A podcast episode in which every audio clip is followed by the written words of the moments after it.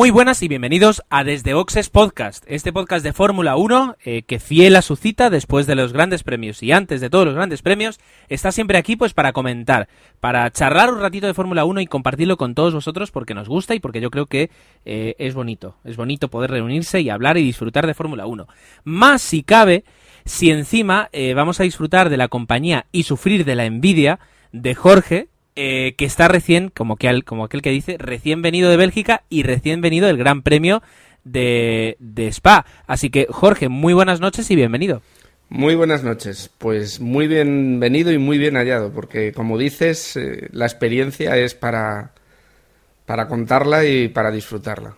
Quien también está con nosotros es eh, Emanuel, eh, que no ha ido a Bélgica, pero bueno, vio la carrera y nos podrá contar qué, qué tal le pareció. Hola Gerardo, hola Jorge, hola a todos. Sí, la verdad es que ha estado muy bien la carrera, como siempre. Sí, la verdad es que llevamos una temporada de que pocas carreras aburridas nos ha tocado. Está, está siendo una temporada muy interesante. Y nadie más. Eh, pues ha habido una espantada. Dani y Agustín dicen que están enfermos, habrá que creerlo. Eh, y a Osvaldo lo esperamos de un momento a otro, eh, que está todavía en la carretera y, y, nos consta que va a hacer todo lo posible por, por llegar. Así que bueno, tendremos que de momento empezar nosotros tres, eh, que tampoco es tanto problema, porque hay mucha cosa que, que hablar y los protagonistas verdaderos van a ser eh, pues los pilotos y, y la carrera de, del domingo. Vamos a hacer aquí ya una, una mini parada y continuamos. Para los altos. Para los bajos. Para los de James Cameron. Para los independientes. Para los palomiteros. Para los llorosos. Para los ochenteros.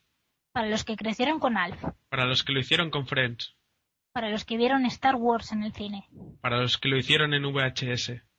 Para los que les emocionó el final de Lost. Para los que quemaron los DVD después. Para los que viajan en el tiempo. Para los que crean paradojas. Para los que descargan. Para los que cierran webs. Para los que les gusten las series. Para los que les gusta el cine. Para todos, Seriefilators. Nos puedes encontrar en seriefilators.wordpress.com. Los locutores del podcast nos hacen responsables de posibles efectos secundarios. Para más información, consulte Twitter o Facebook. Muy bien, sobra decir que como siempre, Gran Premio, empieza el viernes, eh, entrenamientos, eh, tanto primera y segunda tanda, pasada por, por agua. Eh, el sábado ya se pudo hacer una, un entrenamiento más eh, normal, aún así eh, las condiciones no eran, no eran nada, nada interesantes, quiero decir, había bastante mal tiempo. Y llegamos el sábado a las 2 de la tarde a la calificación donde yo creo que fue de las calificaciones más extrañas en cuanto a resultado, en cuanto a pilotos que consiguieron incluso entrar en la, en la Q3. Eh, ¿Verdad, Emma?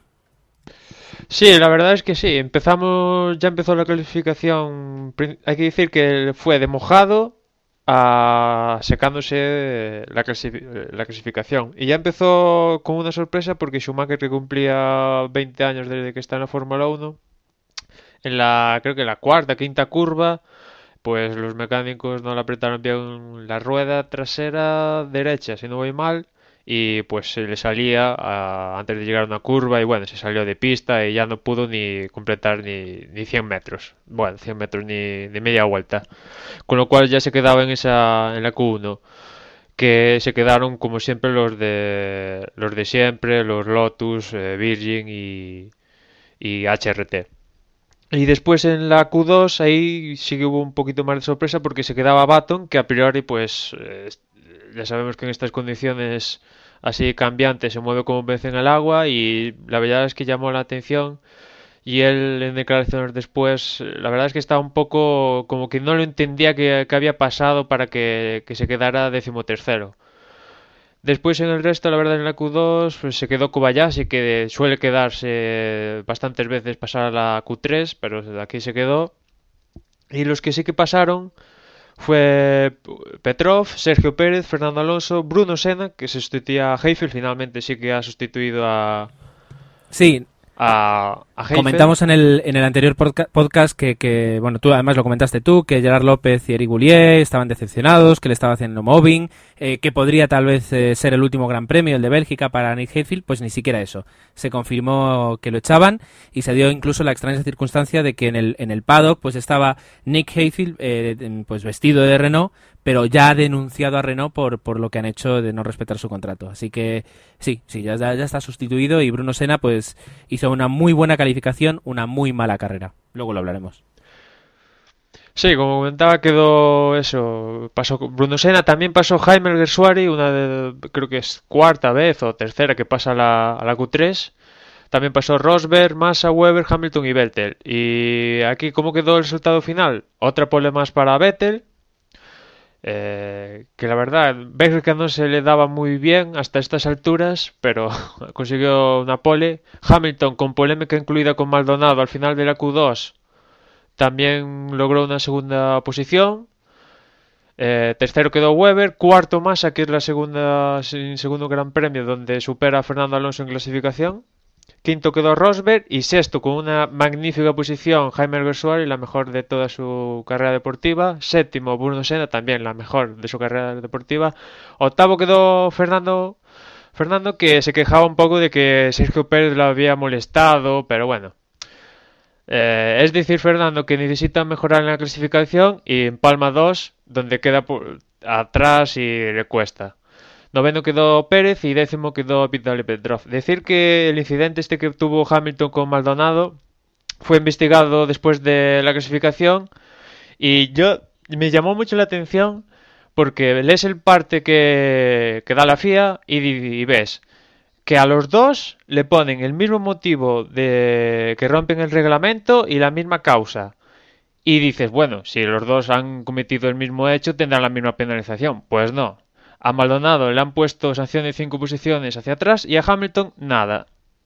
Y yo, la verdad es que me hizo bastante gracia que fuera un poco así descarado Sí, sí, sí. lo que pasó. De todas formas, eh, yo la escena que vi fue de Hamilton pegando, o sea, dándole un golpe con el coche a, a Maldonado en, a su lateral. O sea, yo eh, no sé si me perdí algo, pero lo que yo vi fue, fue Hamilton, eso, eh, haciendo de macarra, dándole un golpe a, a- a Maldonado con el coche.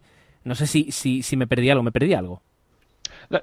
Había de- desde dos diferentes tiros de cámara y según cuál tiro de cámara lo vieras parecía que, que Maldonado igual es el que se arrimaba o Hamilton también. De todas formas, mm, algo raro ha pasado ahí que los dos han tenido de las suyas y yo creo que, que en este caso sancionaron a Maldonado y a Hamilton no, pero vamos, yo creo que aquí sancionaron a los, si pudieran sancionar a los dos y tan contentos. La verdad es Desde que- luego, estas cosas no se pueden permitir. No, y, y yo creo que en eso Luis Hamilton, pues, pues eh, no es el mejor, no es el mejor eh, piloto para eso. Así como luego en la carrera, pues puede ser espectacular. eh, para estas cosas, yo creo que, que no, que no, no es lo mejor. Decía una cosa, Gerardo, que a Hamilton sí que le avisaron con una reprimenda y como recordaréis este año esas reprimendas son acumulativas y Hamilton yo creo que debería ir como la tercera o la cuarta Era la tercera ya, sí. y pero creo como como las anteriores eh, No cuentan.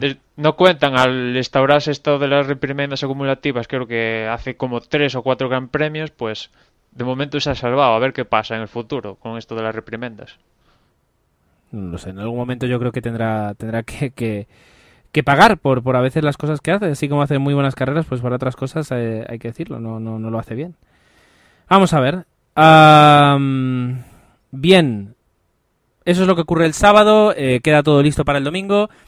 El domingo sí es verdad que, que de cara a, de cara a las, a las eh, predicciones meteorológicas pues tenía que haber un- una carrera en seco. Eh, incluso aún así, pues había todavía un, eh, un número, una probabilidad de un 30% de, de, de, estar, de tener carrera sobre mojado, pero no. Cuando llega el domingo, el porcentaje baja al 5% y disfrutamos de una carrera nublada tal vez, algo fría, pero ah, en seco. Y así es como se, se desarrolla toda la carrera y no hizo falta el agua pues para ver un, un buen espectáculo. En este caso, quien nos va a hacer la crónica de carrera, nos falta Dani, que, está de baja por, enfermedad, pues es, nunca mejor dicho, un espectador de, la carrera, eh, una persona que la vivió allí. Así que la crónica no será la misma, porque no la vio con la comodidad de la televisión, pero sí que nos puede decir a qué olía la gasolina prácticamente. Así que, Jorge, cuéntanos, ¿qué, es lo que viviste? ¿Qué tal fue la, la carrera? ¿Qué es lo que se vio desde tu sitio? A ver, no voy a hacer un resumen tan bueno como el que suele hacer Dani, además porque en carrera percibes muchas cosas, pero, pero sí que pierdes muchos detalles. Para empezar, un detalle que yo me he enterado a posteriori fue el problema que tuvieron con las ruedas, con, con el blistering que tenían en las ruedas delanteras los, los Red Bull, y que, y que esto, por lo visto, obligó a, a entrar, eh, a, cambiar las ruedas eh, muy rápidamente a Vettel. Decir que en la salida el que salió estupendamente fue mm, Rosberg, que, que llegó a coger ese primer puesto, aunque le duró poco. Y, Fernando Alonso, que aunque fue empujado por, por Alguersuari, que a su vez fue echado de la carrera por, por consiguió meterse de nuevo en pista y, y- y acceder pues a, a un, me parece que entró en un quinto puesto y poco a poco fue remontando hasta, bueno, veremos más adelante, ponerse de, en cabeza. Eh, cuando mm, lo importante aquí eh, quizás es, eh, yo, yo destacaría desde mi punto de vista lo bien elegido que ha sido la zona de DRS en esta ocasión. La detección era justo, justo al acabar los bus en el radillón y eso obligó a, a los pilotos a hacer un, un seguimiento muy importante al que le precedía. Esto lo vimos, por ejemplo, con Alonso cuando tenía las ruedas en buenas condiciones y fue pasando hasta colocarse justo detrás de Vettel. Eh, Vettel tuvo problemas de ruedas y entró muy pronto, no sabría deciros la vuelta, sobre la quinta, sexta vuelta, y, esto dejó a, a Alonso de primero, cosa que nos dejó a todos pensando que, que esta, esta carrera podía ser la primera en la que veríamos a un Ferrari, pues eso, luchando, ganando y, y llegando a ganar. Pero, pero la realidad se impuso y vimos que en cuanto mm, los Red Bull cambiaron las ruedas y empezaron a, a correr, pues eran los que más corrían. También otros que estuvieron corriendo mucho fueron los, los, los McLaren y, y tanto Hamilton como, como Baton por detrás, que aunque tuvo un problema de choque me parece que fue con Sergio Pérez, ¿no? Mm, Ahí no estoy seguro. Eh, Le obligó a cambiar... Kobayashi. Kobayashi, Kobayashi. Eh, le, le obligó a cambiar el, el, alor- el alerón delantero, volviendo a perder tiempo. Pero tanto los, lo que hay que destacar es a los Red Bull, que, que fueron desde el principio muy bien, hasta, hasta los McLaren, que también.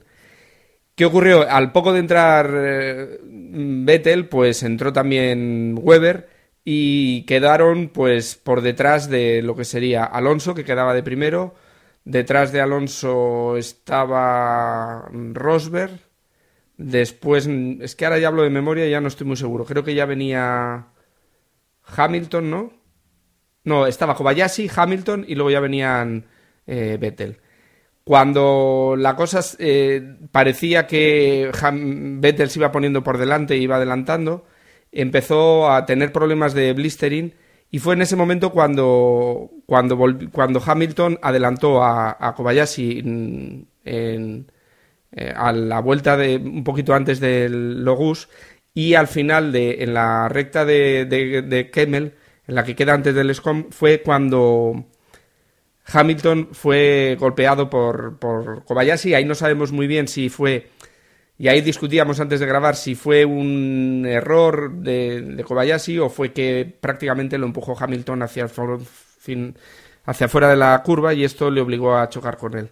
El caso es que esto dejó prácticamente noque a, a Hamilton eh, fuera de carrera y, y esto fue aprovechado por Vettel en ese momento para cambiar ruedas estrategia que yo creo que para el equipo de Red Bull fue un total acierto y que llevó a que se colocara en tercera posición detrás de Weber, que todos sabíamos que eso no iba a ser ningún problema y que iba a ser superado en la primera curva sin problema ninguno.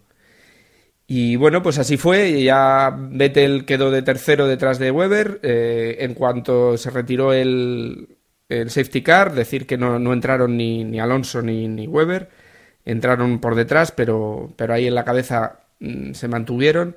En cuanto se retiró, pues eh, Vettel mm, superó a Weber sin dificultad y con ruedas nuevas, pues no tuvo problema por, por dar caza perfectamente a Alonso. En ese momento ya la carrera parecía decidida y pues eso, Vettel se fue yendo y aunque todavía entró otra vez a cambiar a los, a los medios, pues, pues no, no tuvo problema ninguno y lo que es el cabeza de carrera está decidido. Weber cuando cambió de ruedas también no tuvo problema ninguno por superarlo. Y el final de carrera se vio con la remontada de Baton, que para mí hizo el carrerón de, de, Spa, viniendo desde muy atrás y, llegando a, a, ponerse detrás de Alonso y holgadamente pasarle en las últimas vueltas. Destacar también esa posición quinta de, de Schumacher, que, partiendo desde la última posición, 24, llegó a una quinta, es decir, 19 puestos, que bueno, pues, pues será un buen recuerdo para ese vigésimo aniversario que cumplía aquí en, en Spa-Francorchamps. Detrás siguió Rosberg, detrás Sutil, me parece, hablo de memoria, y detrás puntuó Sutil, Massa, Petrov, y Maldonado. Maldonado que también era la primera vez que puntuaba, se mete entre los pilotos que puntúan y bueno, pues pues así solo quedan sin puntuar los, los seis pilotos de los tres equipos de cola, ¿no? Y bueno, pues eso, vete el campeón de, este Spa, campeón casi total de, este campeonato y, vimos a unos Red Bull que vuelan, que, que, es una maravilla verlos cómo se pegan a las curvas y cómo sin hacer mucho ruido consiguen carrera a carrera todo un McLaren que yo les vi muy fuertes, muy fuertes, sobre todo cuando Baton empezó a apretar, se veía que era un coche que, que podía incluso si hubiera durado unas vueltas más eh, le hubiera plantado cara a los Red Bull y un Ferrari que, que, da bastante penita verle correr en el circuito y ver cómo, cómo es un coche que no, no está a la altura para, para ganar carreras. Queda, por ejemplo, o sea, por ejemplo, no sé si hemos comentado el, el golpe de Senna al Gersuari.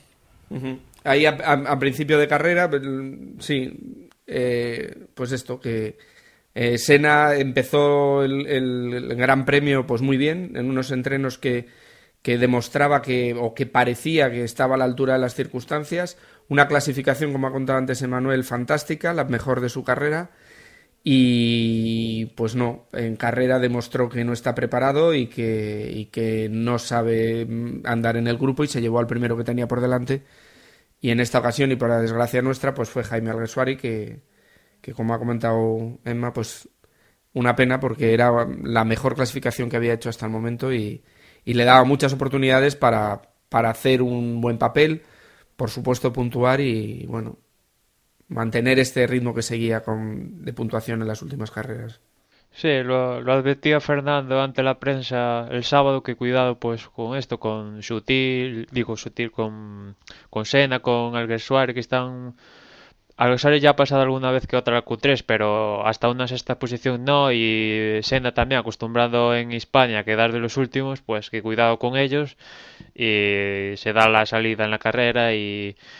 Y Sena, pues, eh, pese que en Renault están muy encantados con el resultado que ha hecho, pues se llevó puesto a Alguersuari y, y ves como Alguersuari la rabia contenida que tenía, eh, fantástico puesto, y ves como te chichafan en la primera curva de la carrera, y ves como más como Sena eh, al final acaba incluso la carrera, ¿no? y a ti no te ha permitido ni hacer una vuelta. Son cosas, desde luego son cosas que pasan. La carrera yo creo que Ahora podemos hablar un poquito de, las impresiones que nos dio a cada uno. Yo creo que fue una carrera muy interesante. Eh, para los que somos alonsistas y, nos gusta Ferrari, pues, eh, pues es un sufrimiento, o una vez más que un sufrimiento, eso porque en realidad o sea, después de un domingo estás comiendo ahí tan tranquilo en casa, pues tampoco lo puedes llamar sufrimiento. Sí sabes que Fernando debe estar sufriendo, que Felipe debe estar, bueno, pues un poco a lo suyo, pero que, que sobre todo es una decepción porque es Ferrari, porque es uno de los mejores equipos, eh, porque es uno de los equipos más preparados para ganar y sin embargo, eh, pues no son capaces de, solucionar problemas porque O sea, si estuviéramos hablando de un abandono o de un problema de motor, o, pero no, estamos hablando de que, de que el coche, com- como tú decías tú, Jorge, es decir, tiene que mirar el tiempo, tiene que llevar el termómetro pegado al coche para saber si el coche va a rendir o no. Y en cuanto le ponen los eh, neumáticos intermedios, pues el coche, el rendimiento del coche, mejor dicho, se viene abajo. Se viene abajo y no han sabido crear un coche estable durante toda la temporada. Ah, pues en ese aspecto, pues eh, decepciona, pues decepciona mucho. Disfrutas, eso sí, de ver eh, a los Red Bull, que, que son, como decías tú, es decir, es- en, directo se deben ver más todavía, pero en televisión ya te das cuenta que es un coche que es, es un cochazo, que es una bala. Y. Y también en ese aspecto, pues los McLaren, que son los McLaren que han hecho sí un trabajo de, de- sacar adelante el coche, de, eh, apostar además por un diseño así eh, radical y además no solo eso, sino que al principio tuvieron muchos problemas y ahora mismo pues están literalmente ganando carreras, cosa que Ferrari apenas ha podido hacer. Sí, McLaren, eh, incluso McLaren pasó una mini racha y un poco negativa hace unas Cierto. cuantas carreras y han sabido recuperar y conseguir dos victorias como con Button y Hamilton. Y han sabido reaccionar ante una posible, digamos, no evolución consecutiva ya a mitad de temporada. En cambio, Ferrari, salvo Silverstone, el resto ha sido sufrimiento. Sí, una decepción. Y luego ya tienen los, los equipos de medio de la tabla. Eh, Renault sí es verdad que parece que ha avanzado. Eh, Bruno Senna pues es una carrera pues normal, pero des- después del golpe de Gersuari pues ya no puedes decir para nada que haya sido una carrera nueva, eh, buena, perdón. Eh, la lástima del Gersuari, eh, hay que tener en cuenta que, se quedaron sin, sin, corredores, eh, tanto, tanto Buemi como el Gersuari abandonaron. Y luego los coches de en medio, eh, Williams y, Sauber, pues a lo suyo, intentando hacer unos puntos. Interesante, pero, pero nada más. Eso sí, antes de que, de que ceda mi palabra, el circuito, y Jorge ahora lo puede decir mejor que nadie, pero el ojalá todos los circuitos fueran así. Es impresionante el circuito, lo que ofrece el circuito. Sí, sí. el- Cuando estás allí te das cuenta que, mismo por la afición, cuando llegas en- en el coche al circuito, porque el circuito está en mitad de la nada, en mitad de cuatro aldeas, y cuando llegas te das cuenta que hay muchísimas matrículas extranjeras, o sea, no hay mucha matrícula belga, hay muchísimo inglés, muchísimo holandés, muchísimo alemán, mayoritariamente yo diría que, que es un, un gran premio para, para los alemanes. Y, y esto, españoles muy pocos, ¿eh? ya os digo que españoles éramos muy pocos, pero, pero esto te das cuenta que, que está situado en el, en el corazón de la afición de la Fórmula 1. Entonces hacer circuitos en Turquía, y no tengo nada en contra del circuito de Turquía, está muy bien, pero, pero luego tienen problemas para vender la mitad del aforo. Y os aseguro que, que cuando estaban, por ejemplo, las, las carreras de, que se ponen entre mm, antes de que empiece la Fórmula 1, como puede ser la Porsche o la GP2, estaban las gradas a más de la mitad de- del aforo y la gente aplaudiendo cuando ganaban y la gente disfrutando de las carreras. Eso es afición pura por el motor y a lo mejor en países eh, que no tienen esa historia y que no tienen ese bagaje, pues no es el lugar para, para hacer carreras. Y circuitos míticos como puede ser este, puede ser Monza o Mónaco, tienen que mantenerse porque, porque son la propia esencia de la Fórmula 1, como pueden ser equipos McLaren o Ferrari, ¿no? Y, y se disfruta, ves que, que esa, curva tan, esa curva tan famosa de los Rus es famosa por algo y cómo los pilotos cuando tiene algo de lluvia la respetan de una manera casi solemne y es, es fantástica. Yo, yo de verdad que eh, estaba muy cerquita de los Rus al principio y, y esa recta seguida de esa curva la he disfrutado hasta con, con los HRT. Quizás sea uno de los mejores sitios para colocarse en la grada de Spa, ¿no? Hay salida de los Ors y previa a Rush, y ahí siempre hay, eh, pues eso, lo que habríamos, lo que hablamos antes de, de que fueras, ¿no? Que siempre hay movimiento ahí pre y post, o sea, siempre se ven cositas ahí y quizás es un poco de los puntos ahí, pues donde los organizadores han sabido ver, porque Spa son 7 kilómetros y no vas a colocar gradas en los durante los 7 kilómetros. Y es un poco del acierto de los organizadores saber colocar las gradas en la posición. Creo que también tenías, eh, hay una pantalla, Sí, sí. ¿no? Muy cerca, enfrente. No, no, en los circuitos de Fórmula 1 siempre tienes una pantalla, bueno, mejor o peor, pero siempre colocada. tienes una pantalla en la que, que en la que sigues el resto de- de- del circuito. Tú date cuenta que, que en Spa, con lo grande que es, aunque pilles una recta y una curva, pues te pierdes todo el gran premio. Y, de- aunque no lo sigues, hay un speaker, pero no lo oyes porque entre el ruido y que llevas tapones y demás no lo oyes, pero por lo menos ves todo lo que está pasando, pues la salida y momentos muy importantes. Quizás este año un sitio, una buena entrada también había sido la Pelús, la Pelús de la, de la recta de Kermes, porque ahí se habían dado, se han dado la mayoría de los adelantamientos, gracias a ese DRS. Yo me imagino que la gente que ha estado en, en esa recta habrá disfrutado con, con tantos y tantos adelantamientos. Yo adelantamientos tuve alguno y la verdad es que ver pasar a los coches tan rápido y, y adelantándose en tan poco espacio mm, se te pone la, la- carne de gallina. Y tú que fuiste a, a Montmeló, que era con los con los V8 y estos son V6, ¿no? No, estos son V8 No, igual. V- de V10 a V8. Ah, V8 y fuiste con los V10, No, ¿no? yo creo que eran V8 Eh, también. En 2007 tu- También era V8 ese McLaren con Hamilton. era, yo ¿no? creo ¿No que sí, yo creo que eran Pues sí. 2008. Eran, o sea, no V8 fuiste también. con sí. V8. El ruido, el ruido yo lo recuerdo igual. Es un sonido muy agudo. Sí. Atronador. Eh, lo que es atronador son las bajas y sobre todo eh, en, en viernes y, y sábado que, que llovió tanto, eh, los, los pilotos no exprimían sus coches porque no podían pasar los rusa pisando fondo, que sí, cosa que sí Más- hicieron en carrera. Y cuando levan, Y más con los difusores claro, soplados, y, ¿no? y sobre todo los Renault, los Renault petardeaban que es una auténtica ah, locura, pero todos, desde ¿Por los qué? Lotus hasta hasta los Red Bull, hasta los todos, todos.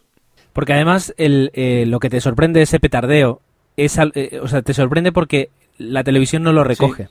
O sea, es un sonido que no ves en, televisión. Entonces, cuando llegas, eh, te asombra el, que ese sonido también sea Fórmula 1 y tú nunca lo hayas escuchado en ese aspecto. Yo, para que te hagas una idea, Manuel, sí vi a los V10 en, en, en en el 2005 y seguramente eh, un mecánico de Fórmula 1, un super experto de Fórmula 1 te dirá en qué se diferencia un, un V10 a un V8. Para un aficionado el ruido eh, es o el mismo o muy similar, no, no hay tanta diferencia. Eh, Jorge, yo tengo dos preguntas para ti. Una, a nivel de instalaciones, eh, ¿cómo puntuarías eh, Spa del 1 al 10? Pues mira, Montmeló, que tú también lo conoces, me parece, yo le, Sí. yo le daría un 9, un 9 alto. Creo que tiene unas instalaciones mm, excelentes. Yo creo que tiene unas muy buenas instalaciones. Eh, en el caso de Spa, mm, se queda corto. A nivel de público te hablo, ¿eh? A nivel de público, Sí, claro, claro, claro. a, nivel, de público. público, yo sé que se quedaría en un 7 en un 8. Se nota que, que no es un circuito tan permanente. Quiero decir, eh, como está en mitad de un campo, no necesitan tampoco tantas instalaciones de, de entrar y salir. Por ejemplo, para entrar y salir te llevan por un camino de tierra. Bien te sacan bien y te entran bien, pero, pero no necesitan unas instalaciones como puede ser Montmeló, que está todo muy estructurado, al lado de tres autopistas donde te evacúan rápido. Es otra cosa. Los servicios, por ejemplo, aquí son de estos de, de poner y quitar. No, se nota que no están acostumbrados a tener pues 90.000 personas. Eso ocurre una vez, aunque tengan otras carreras, evidentemente, pero no tienen tanto público como puede ser en esta. Quizás en instalaciones para el piloto, quizás sean mejor estas que las de Montmeló. ¿Por qué? Porque tienen dos, dos garajes, tienen dos, dos instalaciones de, de, boxes. Tienen la nueva, que es donde para la Fórmula 1, y tienen la contraria, que es en, enfrente donde estaba yo, a la vuelta de, la SURS, que es la antigua. Y ahí da soporte pues a la Porsche, a la GP2, y eso yo supongo que para, sobre todo esas competiciones de soporte, les será muy cómodo a la hora de- de funcionar y de trabajar. Bien, interesante. Y luego, ah, tú no fuiste solo a la Fórmula 1. No, yo ¿verdad? fui con la familia, fuimos cuatro, fuimos la mujer y los hijos, dos hijos. Vale. Eh, so- o sea, también, también, también a tu esposa, pero sobre todo para los pequeños, ¿qué, qué impresión les queda cuando de repente ven los coches pasar y el ruido? Pues eh, lo disfrutamos de verdad el domingo y sobre todo por el tiempo, porque llover, llover, llover y con niños pues es un poco complicado, ¿no? Y tú eres aficionado y si te toca mojarte te mojas y no pasa nada. pero con la familia lo ves de otra manera. Pero yo te digo que, por ejemplo, el domingo y sobre todo cuando empezó adelantando Alonso, les veías votar como, como si estuvieran viendo, no sé, algo que les entretuviera mucho porque sí lo vivían y, y además lo entendían muy bien. Y sí, Además que la primera parte estaba plagada de adelantamientos que Rosberg con Massa, Fernando vino y adelantó a estos, después Hamilton, Weber, Button por detrás. La primera parte es que fue, a mí se me pasó volando sí, no. la primera parte de Eso carrera. decían, eso decía mi familia, decía, pero esto, qué rápido, en casa no se pasa tan rápido, en casa no se pasa tan rápido. Pero y es verdad, porque es que eh, había adelantamientos delante nuestro, entonces eh, solo señalar, mirarnos eh, la pantalla, de repente no, no dabas atendido a todo lo que ocurría en, en la carrera. Y bueno, pues es una experiencia, una experiencia que yo creo que, hombre, ya me hubiera gustado que mi padre me hubiera llevado una carrera de Fórmula 1, pero, pero supongo que la recordarán y, y si se puede se repetirá. Vale, Lo que sí pues, es que si, si se puede ir, lo recomiendas encarecidamente. Lo recomiendo, yo, es- yo creo que hay que ir a circuitos míticos y yo creo que hay que ir a Spa, que eh, por ejemplo Spa pues para ir con niños es muy barato, porque quizás tiene el billete de niños más barato de todo el campeonato. Y, y ¿Cuánto te costó el billete de 30 los niños? euros todo el fin de semana. Eso para Fórmula 1 tú sabes que es un regalo. O sea que, Pues o sí, sea que sí. brutal. O sea que muy bien. Y entonces, pues, eh, para niños está bien. Luego, mm, ¿por qué Spa? Pues, pues, si hemos visto la carrera en la televisión y si hemos visto carreras de, de- Spa en televisión, nos daremos cuenta que, que un porcentaje alto de carreras nos, nos dan espectáculo. Y si eso lo puedes ver en directo, pues, pues, pues muchísimo mejor. Yo es que Spa es que yo creo es que lo tiene todo, tiene circuito, curvas dificilísimas para los pilotos que ponen compromiso tanto mecánica como inteligencia, como saber trazar, como todo. Y después es que también le sumas el factor meteorológico, que tanto te puede llover una parte como, bueno, tormenta increíble, como hacer un sol que te mueres. Eh, es que yo creo que ese circuito, si tuviera que señalar el circuito perfecto, señalaría Spa sin lugar a dudas. No, no, sí. Además, eh, eh, lo que dices de, de los pilotos con lluvia, lo- los coches mm, levantaban el pie al llegar a la Logus, pero se les iba mucho porque había, momentos que había bastante agua en pista. Y cómo se les mueve el coche y cómo son capaces de meterlo dentro, esas cosas alguna vez en televisión, pero cuando estás delante de la curva y ves uno tras otro cómo, cómo controlan ese coche y cómo me imagino que la adrenalina se les pone cada vez que cru- cruzan esa curva es importantísimo. Una de las cosas, al menos eh, mi experiencia cuando he ido a circuitos, que te das cuenta es que luego a veces tú dices eso, como estamos diciendo aquí, que masa, que si la verdad es que no ha hecho nada, que si, etcétera, etcétera, etcétera. Pero realmente eh, te das cuenta que si están subidos a ese coche, eh, están dentro de la, de la superélite de lo que es la conducción. Es decir, son, son pilotos, eh, son superdotados en la conducción. Desde el que, desde Sebastian Vettel hasta, hasta Vitantoni Sí, sí, Liuzzi. completamente. Les ves, les ves que dices, bueno, sí, el, el España va tres segundos más lento, sí, pero, pero es que tres segundos en ese recorrido es muy poco, es muy poco para teniendo en cuenta la diferencia de coches que tienen, ¿no? Y Bueno. no sé si, Ah, si adelante, eso, adelante. para comentar ya un poquito más de la carrera en sí, que bueno, yo creo que coincidimos todos, estuvimos an- hablando un poquito antes de grabar, que yo, yo en esta carrera es que ya acabé harto de del rendimiento de Ferrari, completamente harto.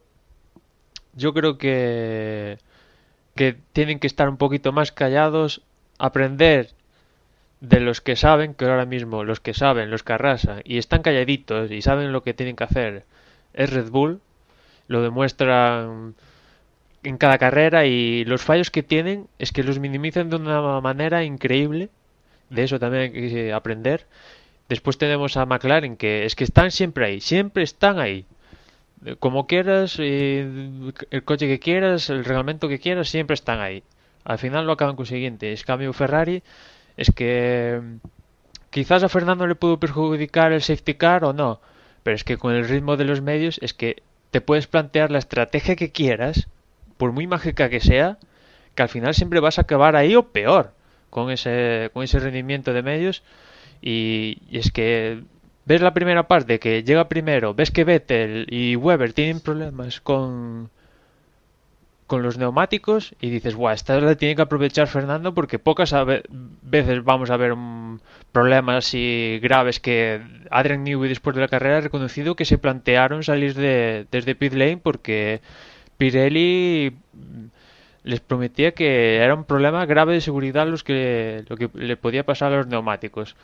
Y en cambio ves como el rendimiento va peor, a peor, a peor, a peor y no, no, es que no, salvo Silverstone, lo comentaba al principio, yo puro sufrimiento, sufrimiento, destellos de Fernando en alguna salida, vueltas magníficas en clasificación, eh, cuatro o cinco adelantamientos de Fernando ahí mm, apurando, pero el resto ha sido sufrimiento. Y yo creo que que ya se han animado a comentar cosas de, del próximo año y yo creo que mejor, está callados y, eso, y, aprender un poquito de, los que saben que esa altura no es Ferrari. Que yo escribía que han pasado de ser una escudería de la que mandaba, de la que sentaba a cátedra, a, ser a un outsider con un poco de, prestigio perdido. Y eso es, son palabras mayores. Y después un poco del resto, pues felicitar a Maldonado que por fin ha conseguido su puntito eh, tras perder alguna conexión con Hamilton y otras problemitas de Williams, por fin ha conseguido un putito que no está mal. Y también, como se señalaba Jorge, la gran remontada de Schumacher, que bueno, no es un podio, no es una victoria, pero remontar desde el último al quinto, yo creo que la ha sabido y aparte lo ha dicho él después que la que ha sido un buen fin de semana para cumplir 20 años en la carrera. Y pena, pues pena lo de Alguersuari, que la verdad es que yo al menos lo noto que desde que un poco le podían dar ese toquecito de que mm, podías estar más fuera que dentro, yo creo que está mucho, mucho más, más seguro en pista y ha mejorado bastante en estas últimas cinco carreras. A Jaime lo que le queda en ese aspecto es, y eso sí, es aprender a, morderse más la lengua. Eh, las declaraciones yo creo que, a veces no son muy convenientes, pero sí es verdad que cada vez se le ve una que va, que va o sea, que madura, madura como piloto y, se agradece que madure. Ah, y se, se, me olvidaba el accidente de Hamilton, que pues eso, que un poco nos sorprendía, ¿no? Que tuvo un accidente quizás más, no sé, al principio no podía yo imaginar que no era serio, pero incluso no, no, no sé si lo habrá dicho, lo reconoció él mismo, pero la impresión es que se quedó cao, ¿no? Inconsciente durante unos segundos eh, pues eso, al final de la recta Kemmel, que comentaba Jorge, se tocó con Kobayashi, que él mismo, después de ver las imágenes, ha dado, se ha echado la culpa 100% de, de lo que pasó. Y pues eso, yo creo que si es verdad que ha perdido el conocimiento, aunque sea unos segundos, yo creo que se lo debería mirar eh, seriamente porque, por ejemplo, Sergio Pérez o hemos visto accidentes monstruosos y no se ha perdido el conocimiento. Y en cambio yo creo que el de Hamilton, pues no sé, pues fue importante pero tampoco salvaje, como hemos visto salvajes como el de Kubica en Canadá o otros, que el coche destrozarse en mil pedazos y el tío pues consciente perfectamente. Pero quizás es el tipo de golpe, ¿no? Porque yo he visto la carrera ahora eh, por la tarde y, y comentaba, me parece que era Pedro de la Rosa, que decía que es que un golpe frontal es muy severo y que gracias al, al, Hans no ha sido, o sea, se, se, mitiga mucho el golpe, pero, pero ese tipo de golpe sí que te puede llegar a, produce mucha deceleración y sí te puede llegar a perder un poco la conciencia. Entonces, eh, no sé, lo, lo raro. un poco mareo. pero lo raro es que parece. Pasó de estar enfrente a estar lateral. No, no, pero se dio de frente. O sea, el golpe, el golpe brusco lo da de frente contra, contra, bueno, contra las protecciones del circuito. Y, y, y, quizás. A mí lo que me extraña es que parece que está cao, parece que está con pérdida de conocimiento y que hasta que no llega el, el, juez a, tocarle y, avisar que, que, no se encuentra bien, él, él, no parece que recupera. Pero en ese momento, nada, deja el volante y sale. O sea, tampoco es grave, pero, pero sí que deberían... No, sí, yo, yo creo que es una, una pérdida momentánea de conocimiento, porque quieras o no, él, es mucha sangre que se mueve en, durante en todo tu cuerpo, pues y, así como a veces los pilotos de caza eh, también, es decir, pueden llegar a perder por la desaceleración eh, de GES, pues pierden momentáneamente el, conocimiento y luego la, sangre vuelve a fluir por donde tiene que fluir y, ya, bueno, pues queda, queda todo como estaba. Pero bueno, eh, sí que sí que impresiona ver esas cosas. Chicos, yo tampoco lo quería alargar alargar tanto. Eh, yo no sé si ahí tenemos algo más que comentar del Gran Premio. Hemos unido la crónica de carrera con tus, con tus impresiones. Eh, eh, yo creo que podemos hacer un repaso rápido, si queréis, a cómo queda el campeonato y, empezar a, irnos, si os parece. Pues mira, yo daré el estado de los campeonatos. Empezamos por el de pilotos, en el que, bueno, pues Sebastián Vettel prácticamente ya ha ganado el campeonato con 259 puntos. Mark Webber 167, Fernando Alonso 157, eh, casi casi parece un milagro teniendo en cuenta el coche que tiene, que esté por delante de eh, Jenson Button con 149 puntos y Lewis Hamilton con 146.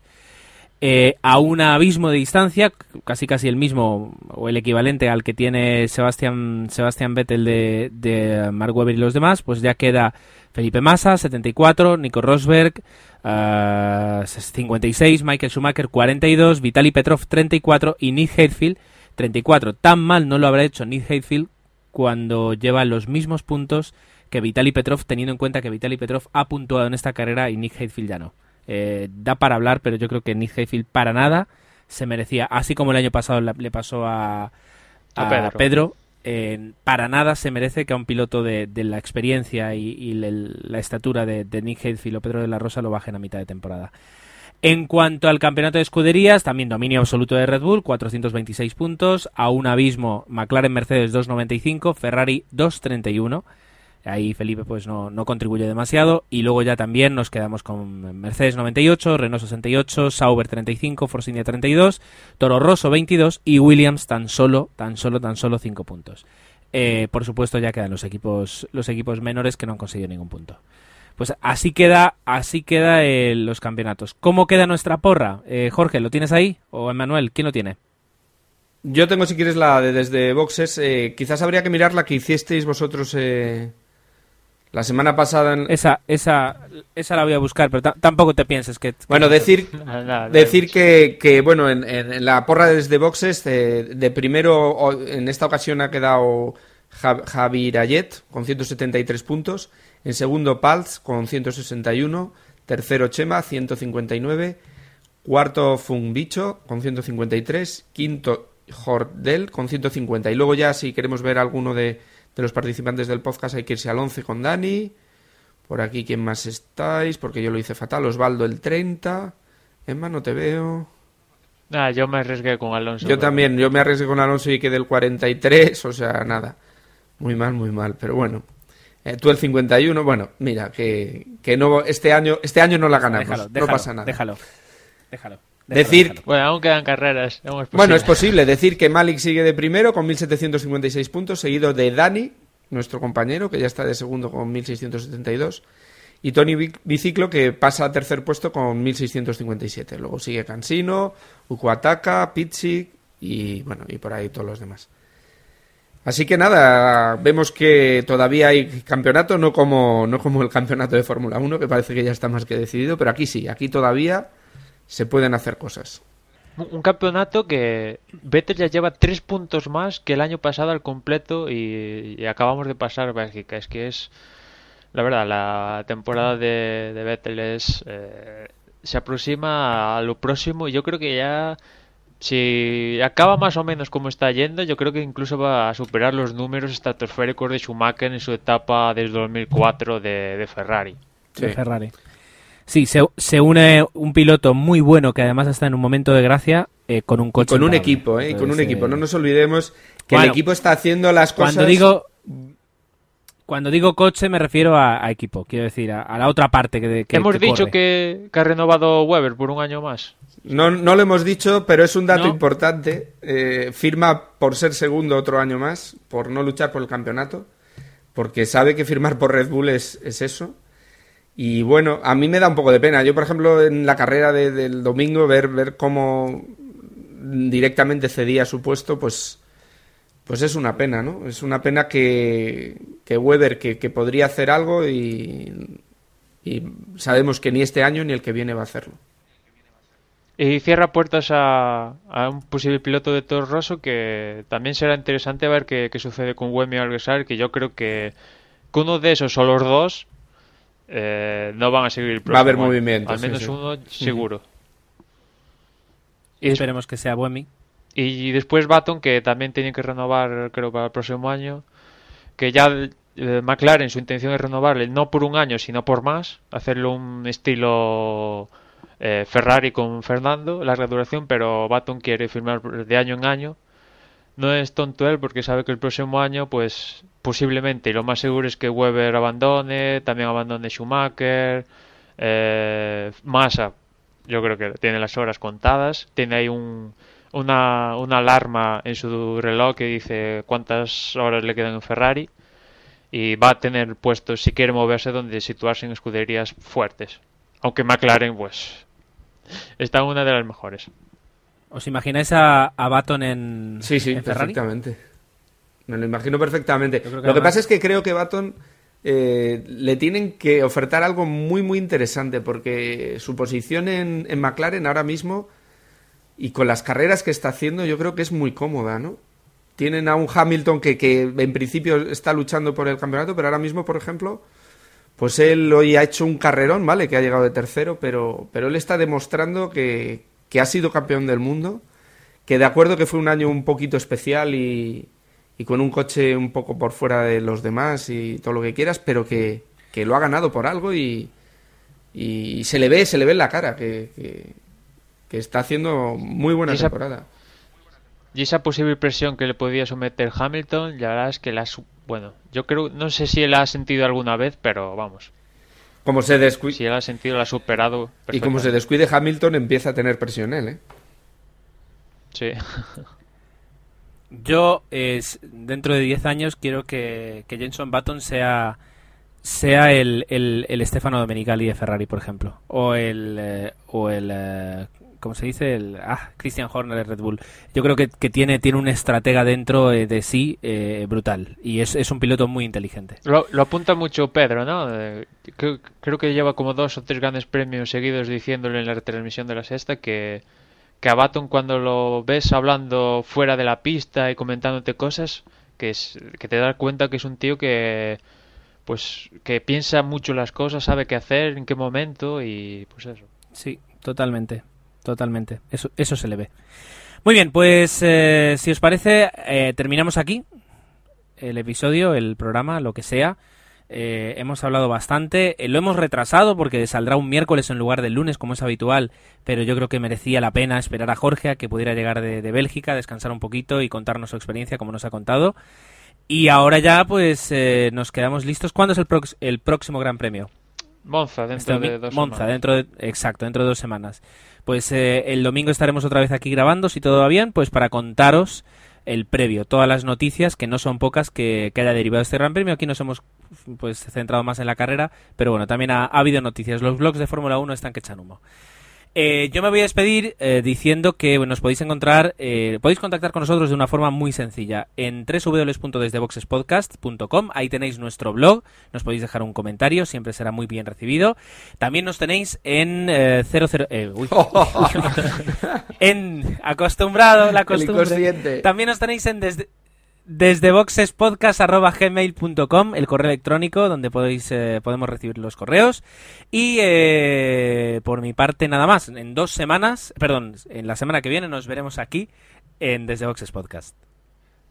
Bueno, recordaros que también nos podéis encontrar en Facebook, en la dirección facebook.com barra desde boxes, y lo mismo en Twitter, twitter.com barra desde boxes, y nada, recordaros hacer las porras, que entramos en la recta final, y que se viene Monza el templo de la velocidad, como siempre se dice, y nada, nos escuchamos en la próxima carrera. Y bueno, sabéis que tenéis una aplicación en Android, en el Android Market, para escucharnos, para seguir todos los episodios, todo lo que vamos publicando en Twitter y demás. Así que si tenéis un Android, por ahí podéis pasaros. Pasaros por el blog, eh, publiqué alguna fotito, pero las voy a juntar todas en un, en un Flickr que tenemos por ahí un poco olvidado, pero que si queréis ver, bueno, pues voy a poner alguna foto de los pilotos y demás, que siempre está bien eh, recordarlos. Hasta dentro de 15 días que nos vemos. Chao. No, una semana.